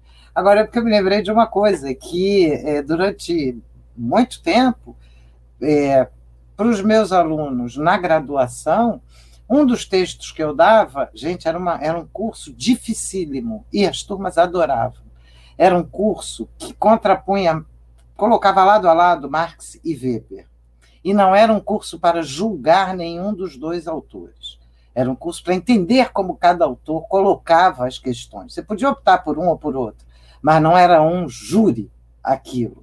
É, e a gente pegava a objetividade do conhecimento na ciência social do Weber e o método da economia política do Marx. Imagina para graduação, primeiro ano de graduação.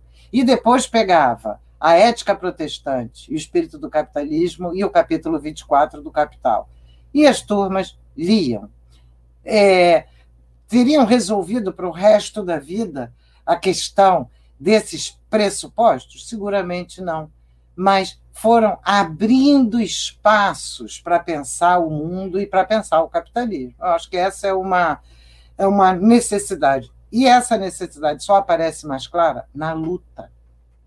E é a luta que vai transformando é a nossa penetração na luta que vai transformando a, a leitura que a gente vai fazendo, né? E o que a gente pode glosar.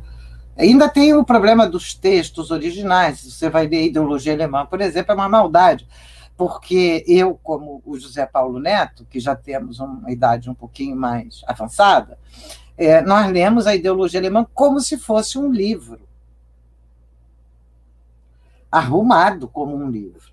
E depois, muito, muito depois, fomos ler os textos, é, os manuscritos da ideologia alemã. E realmente é um outro exercício. Essa nova geração já lê diretamente os textos. Não é? Então, da mesma forma que o Gramsci, que foi publicado como livros, é, mas é, eram cadernos.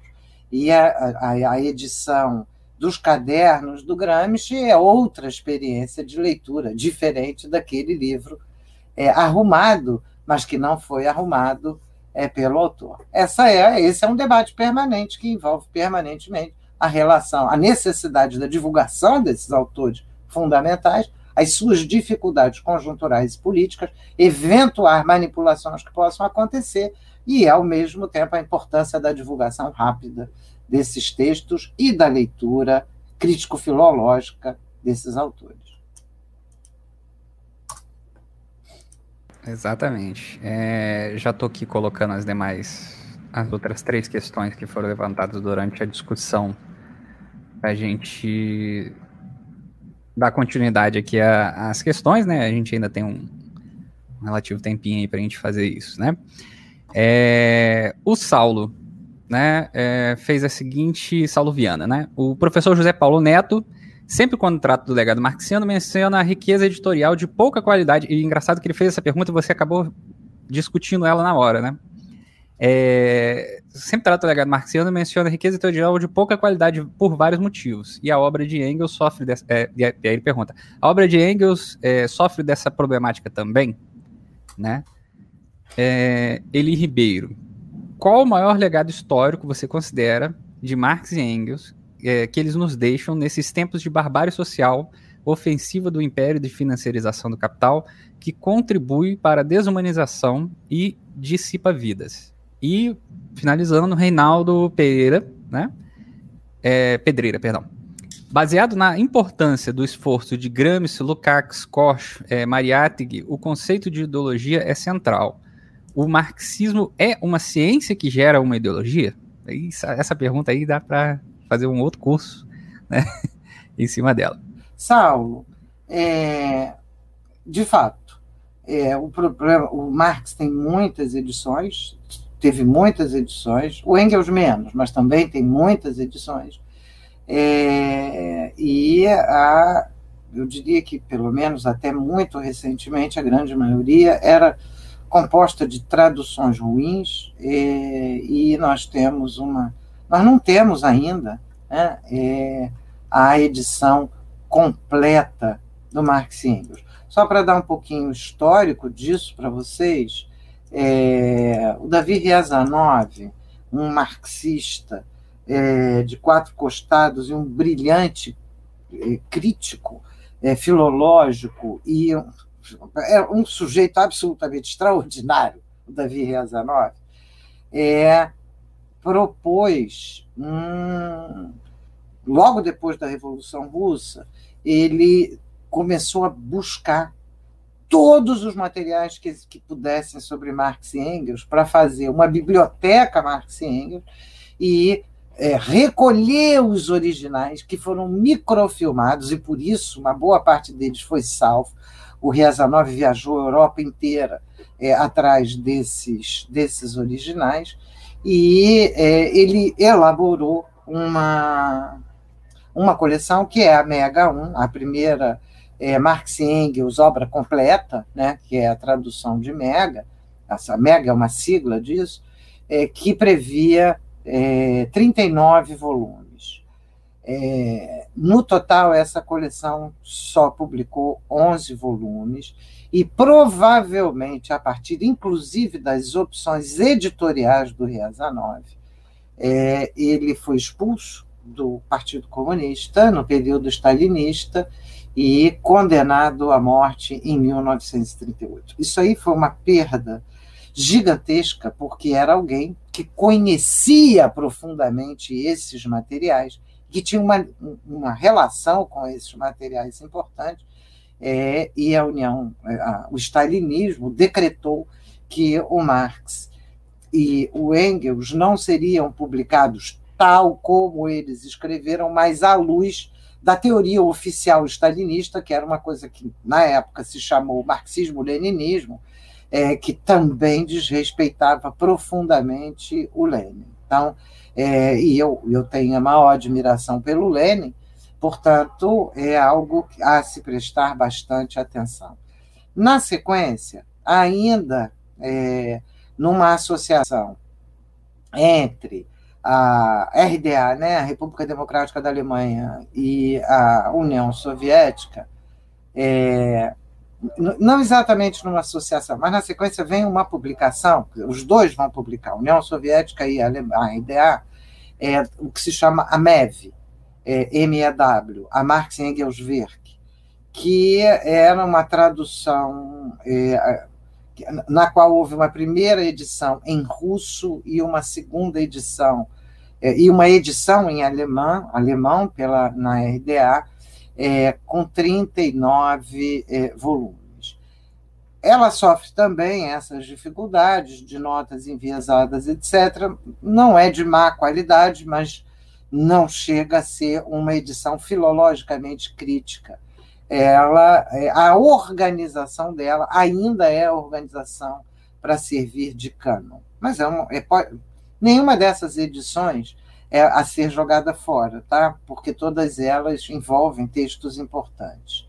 Depois veio a iniciativa da MEGA, essa sim uma iniciativa comum, União Soviética e RDA, uma negociação que demorou 10 anos e é, em 1975 apareceu o primeiro volume, e no total apareceram 40 volumes quando, até a finalização da União, queda do Muro de Berlim, depois a, a, o fim da União, o desmoronamento da União Soviética, que interrompe essa mega.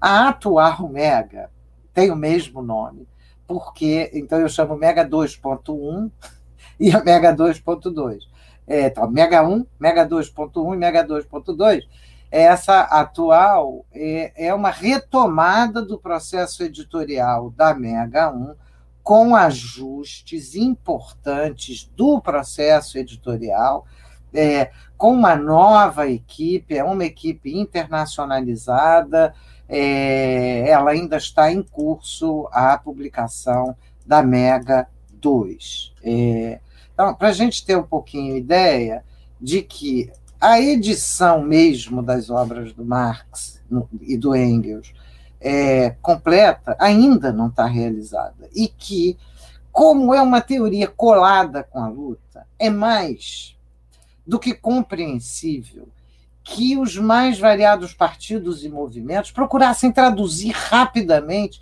excertos e pedaços que pudessem ser socializados mais ou menos rapidamente. É compreensível, mas e é compreensível sobretudo porque nessa luta é a, o proletariado ou o conjunto das classes trabalhadoras não tem os recursos necessários nem para as traduções, nem para as edições eh, críticas e etc. Então, portanto, condenar as infinitas pequenas editoras que pegaram obras dos nossos clássicos e foram publicando mais ou menos de qualquer maneira seria é, um exagero. No entanto, não é um exagero condenar a tentativa oficial é, do stalinismo no sentido de censurar a obra do Marx e do Engels. Aí sim, uma coisa é, é, é esse impulso à publicação rápida, o outro é uma certa censura do Marx e do Engels, uma certa não, uma censura efetiva do Marx e do Engels, e a morte do Riazanov é, mostra, para é, impedir que determinados debates pudessem aparecer. Aí realmente é uma ditadura sobre o proletariado.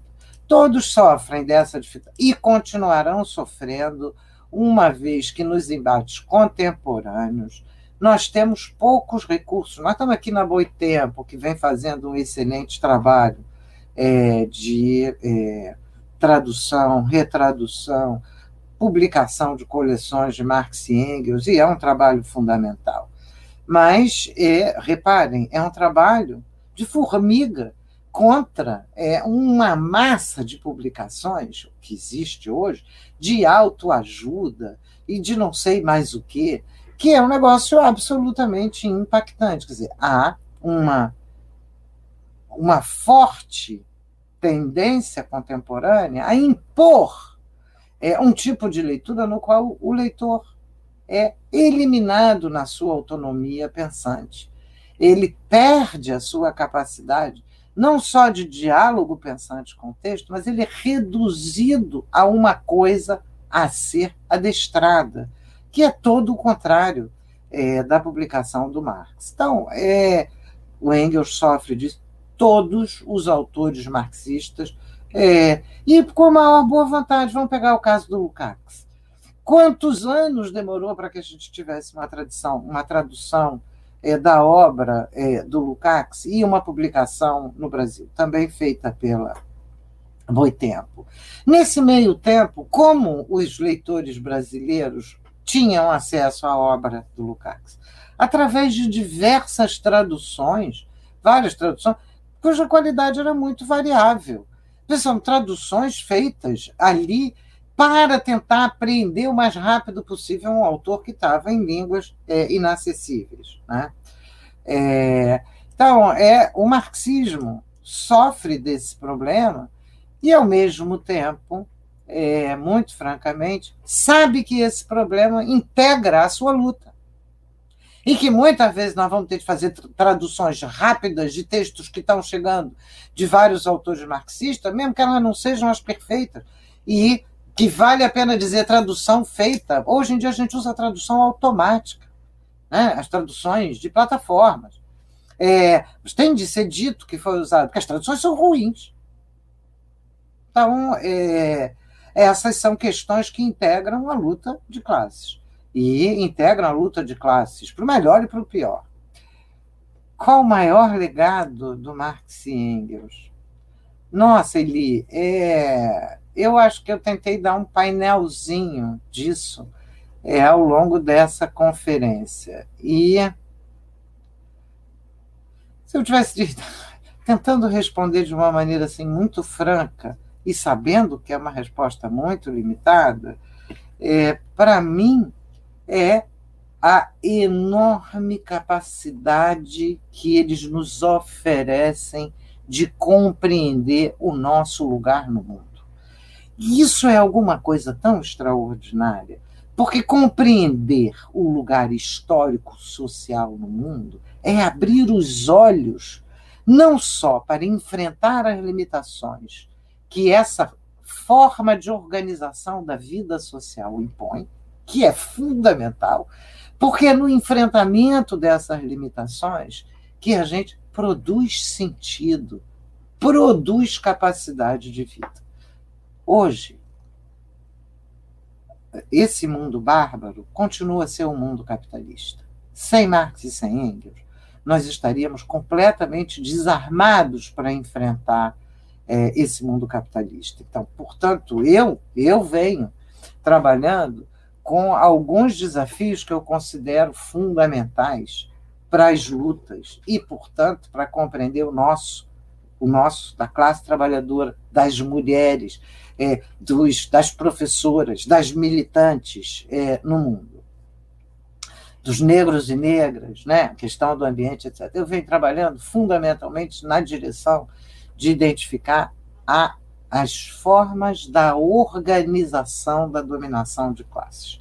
Nós chegamos numa escala em que, é, se o capitalismo é um modo de produção anárquico, as formas de dominação são também anárquicas, como o capital, mas assim como o capital precisam impor linhas mestras de uma dureza brutal na vida social. Então, portanto, eu venho dedicando principalmente a pensar a conexão entre o que é, dizer, quem são as burguesias e o que significa o capital, o capital no mundo contemporâneo, na sua contraposição ao trabalho, portanto, as configurações da classe trabalhadora, aprendo muito com Ricardo Antunes e com muitos outros autores, é, e as formas políticas, isso não quer dizer formas, partidos políticos oficiais apenas, mas as formas organizativas políticas que as burguesias vêm organizando no mundo e no Brasil, em especial os aparelhos privados de hegemonia é algo que foi trazido principalmente pelo Gramsci, mas que constitui uma vertente extremamente importante de pesquisa é, para entender as formas da dominação capitalista e das lutas de classe é, no mundo contemporâneo. É, e como você vê, para pensar isso, tem de ter Marx na veia. É, e é, de alguma maneira, é assim que eu tento é, fazer. Então, eu acho que a contribuição deles é Marx e Engels seguirão vivos enquanto capital e capitalismo perdurarem. Quissá, numa sociedade para além do capital, Marx e Engels sejam apenas a memória de um tempo trágico e dramático. Né? Assim, eu esqueci de dizer que outro tema que eu trabalho insistentemente na formação, na relação capital-trabalho, é na formação da classe trabalhadora, tanto como pedagogia do capital sobre a classe trabalhadora, quanto através das expropriações é, primárias e secundárias. Bom, Reinaldo, baseado na importância do esforço de Gramsci, Lukács, Korsch, obrigado por ter trazido Lukács e o Korsch, que eu não tinha mencionado antes, mas são muitos autores, e, é, e Maria Ateg, o conceito de ideologia é central. O marxismo é uma ciência que gera uma ideologia? Oh, Reinaldo, eu não sei responder essa tua pergunta. Vou dizer assim com a maior franqueza, eu não, eu, não é que eu não pudesse abrir aqui um debate sobre ideologia mas é, eu teria de desmembrar a tua pergunta em várias partes. O marxismo é uma ciência, ponto de interrogação. É, o, ciência gera ideologia, ponto de interrogação, e, finalmente, é, a ciência produzida pelo marxismo gera uma ideologia. É, de maneira descomprometida, eu poderia te dizer, e é descomprometida mesmo, assim, eu não, não, não quero firmar nenhuma é, base definitiva, é um bate-papo, eu te diria que é, a ideologia é fundamentalmente a maneira pela qual a gente vive o mundo a partir das condições dadas e aparentes desse próprio mundo. Então, é, é, desse ponto de vista, é óbvio que qualquer conhecimento te traz outras formas de aparência para esse mundo e vai te fazer viver com isso. Mas a luta do Marx e do Engels não é no sentido de nos manter nessa aparência, mas de permanentemente lutar pela conexão, pela por agarrar a conexão entre a aparência e a essência, sabendo que nós vamos estar historicamente, como nós estamos historicamente sempre em movimento, é, quer seja movimento revolucionário, quer seja um movimento reacionário, como agora, mas nós estamos em movimento, esse movimento recoloca é, formas, é, aparências que precisam ser explicadas nas relações que as colocam, mas que nos levam, num primeiro momento, com elas. Então, é, eu vou pegar um exemplo que é super bem trabalhado pelo Mauriaz e muitos outros, é, que é a discussão do empreendedorismo, por exemplo. É? é isso é apenas uma ilusão. A, a ideologia é alguma coisa que se superpõe a isso? Não. Ela é a forma pela qual as pessoas vivem esse processo. Ela pode ser manipulada? Pode, e é manipulada. Mas ela não é manipulada tampouco é, por uma total liberdade das classes dominantes de inventarem um mundo. Ela é necessariamente inventada a partir dessa aparência que faz o mundo. Ela é manipulada a partir dessa aparência, pelo reforço de um aspecto ou de outro. E ela corresponde a contradições que são contradições sociais, a relações sociais que são profundas nesse mundo. É, portanto, é, quando a gente vai pensar a discussão da ideologia, eu sei que tem um debate com Lenin, é, a ideologia do marxismo, o debate com Gramsci, eu não vou entrar nesse debate. É, acho que é, o fundamental, a maneira como eu trabalho, é buscar a conexão. E buscar a conexão significa pesquisar e lutar para extrair da aparência as condições da sua essência e identificar as contradições que estão ali e não simplesmente descartar essa aparência, mas compreender qual é o papel dela é, nessa, nesse processo. E é, não sei se aí eu te respondi, mas coloquei novas questões. Bom, é, Virginia, a gente já, já são em Brasília, 11 horas e 54 minutos, voz do Brasil, né? É, já temos aí uma hora e 54 de discussão, né? É, você trouxe questões essenciais na sua fala, né? Toda ao longo desse, dessa, dessa nossa aula que a gente teve no momento. É, fei, também as, as, pessoas trouxeram questões extremamente importantes e, como você disse mesmo, a última questão, a questão que dá para se subdividir, né? Ela da forma com a qual você trouxe, né? É, que eu, eu, também pensei a mesma coisa, né? Entre as interrogações, dentro das interrogações da, da questão que foi levantada. Eu acredito que é, a gente já está, nós estamos chegando aí ao final, né? Dessa, dessa nossa discussão, que é extremamente essencial para quem está nos ouvindo agora nesse exato momento, lembrar, né? Porque às vezes chegou aqui na aula nesse exato agora, né? As aulas elas vão continuar gravadas no canal do YouTube da Editora Boitempo, também estão no canal do Revolu Show, para quem quiser dar uma olhadinha.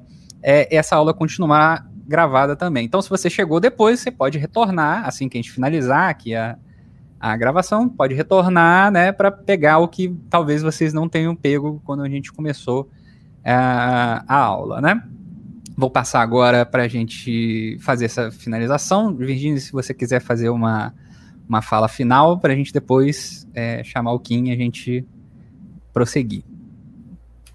Bom, muito rapidamente, para concluir, nós, nós, nós temos três pontos. Eu gostaria de concluir sobre três pontos. Primeiro, a importância é, da continuidade da publicação em português de traduções de primeira qualidade de Marx e de Engels e, portanto, a importância do conhecimento desses autores. Em segundo lugar, é, esse conhecimento desses autores não se esgota nele próprio. Trata-se de analisar o mundo contemporâneo, o capitalismo contemporâneo. Nunca, nunca na história a humanidade foi dividida de uma maneira tão brutal em classes sociais. É, a humanidade é hoje composta basicamente 90% de trabalhadores e 10% de, é, de pessoas que vivem é, do capital, em torno do capital e para o capital. Portanto, a luta de classes será cada vez mais acirrada. E será acirrada em toda a linha da tragédia social que o capitalismo promove. É, na luta do trabalho contra o capital, que não é a luta só para ser trabalhador, é uma luta para superar a condição de trabalhadores, de ser reduzida à mera condição de trabalhadores. É uma luta em defesa dos trabalhadores de maneira imediata, corporativa, mas é também uma luta para que aqueles que produzem toda a existência decidam o que vão produzir, compartilhem o que produzirem, promovam, garantam com eh, uma parte dos recursos que, que, que produziram, promovam ciência, arte, é, cuidados para o conjunto dessa população e não um luxo absolutamente é, envergonhante é, e como nós estamos vendo na atualidade. Essas classes trabalhadoras são compostas por trabalhadores com contratos, trabalhadores sem contratos, por camponeses com contratos, camponeses sem contratos e por trabalhadores nas mais diversas áreas. Portanto, nós hoje temos uma tarefa que está ao lado da classe trabalhadora em todas as suas dimensões. E as lutas que vêm emergindo dessas classes trabalhadoras são contra o capital, contra o racismo, que ele estimula e é, permanentemente retoma, porque é uma forma de produzir setores segregados, precisando ainda mais desesperadamente do que os outros vender força de trabalho, as lutas do feminismo, que novamente é, é metade da humanidade, e essa metade da humanidade não é, não pode, não consegue atingir a igualdade sob o capitalismo, nós sabemos desses limites. as lutas ambientais, que são hoje lutas pela sobrevivência é, da humanidade, e as, e as lutas de acesso à condição de produção da vida de forma socializada, como é a luta pelo acesso à terra, a luta dos indígenas é, e a luta dos camponeses. Isso é, nós estamos mergulhados num período de lutas de classes, e essas lutas atravessam todas as dimensões e fibras, todas as dimensões da nossa vida e todas as fibras do nosso ser. E eu acho que esse é o fundamental, e eu agradeço mais uma vez a Boitempo, aos Amiliano, a, a, a todos os amigos, mas em especial ao Engels e ao Marx, por, por nos permitir e exigir pensar sobre essas questões. Estamos de volta com o Comissariado de Comunicação e Propaganda e de finalização deste lindo podcast para falar dos cupons de desconto que temos para vocês e aproveitarmos para agradecer todas as pessoas que nos auxiliam financeiramente com suas contribuições mensais. Considere se tornar uma dessas pessoas também acessando padrim.com.br barra ou pelo seu aplicativo do PicPay. A editora Boitempo deixou cair o cupom do caminhão com hashtag Revolution em caixa alta, que dá 20% de desconto em toda a loja deles. Comprando pelo boitempoeditorial.com.br barra Revolution, você destina uma parte do valor impresso para nós deixarmos a conta de água desta comuna em dia. Nossos amigos da Lava Palavra mantêm o cupom REVOLUSHOW, tudo em caixa alta também, que dá 10% de desconto nos livros deles. Já a editora Expressão Popular nos agraciou com o cupom REVOLUSHOW15, que dá 15% de desconto em todos os livros publicados por eles. E falando em Expressão Popular, vocês já conheceram o clube do livro deles? A seleção desse mês, eu garanto que tá muito bom, dá uma olhada lá. A Revolustore continua com seu desconto de 20% nos seus posters com o Revolution 20 em minúsculo. E a Lutas Anticapital mantém seus 10% de desconto em mais de 16 livros listados aí na nossa descrição do podcast e no feed também aí que você está olhando no seu celular com o Revolution 202007. Finalmente, temos os cupons de sempre, que é 15% de desconto dos livros da editora Baioneta, 10% de desconto dos livros da editora Ciências Revolucionárias, 10% de desconto em todas as camisas da camisa crítica, 15% de desconto em todas as camisas socialistas da Sublimo e 10% de desconto em todas as camisas da Veste Esquerda. Todos esses descontos estão no seu feed e na postagem desse episódio. É só dar uma conferidinha aí. Tchau, tchau. Half-Death.